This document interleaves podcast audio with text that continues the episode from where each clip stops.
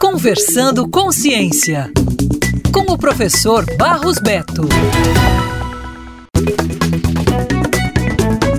Pesquisadores do Departamento de Física e de Ciências do Solo da Universidade Federal do Ceará e do Departamento de Química da Universidade Estadual de Londrina estão estudando os efeitos a longo prazo dos biocarvões, que são produzidos a partir da queima controlada com baixo oxigênio de diversas biomassas, como bagaço da cana-de-açúcar ou palha do arroz. Trata-se do material que pode aumentar a qualidade e a produtividade dos solos a partir do uso de diversas biomassas. A ideia é reproduzir as chamadas terras pretas da Amazônia, que possuem alta fertilidade. Os pesquisadores estudaram dois tipos de biocarvões oriundos do bagaço do caju, que se diferenciam pela forma de produção. Um é feito pelo método da pirólise, que usa biomassa seca, e o outro pelo modelo hidrotérmico, que usa biomassa úmida. Os dois tiveram seu processo de envelhecimento acelerado pela exposição ao peróxido de hidrogênio, água e ácidos inorgânicos.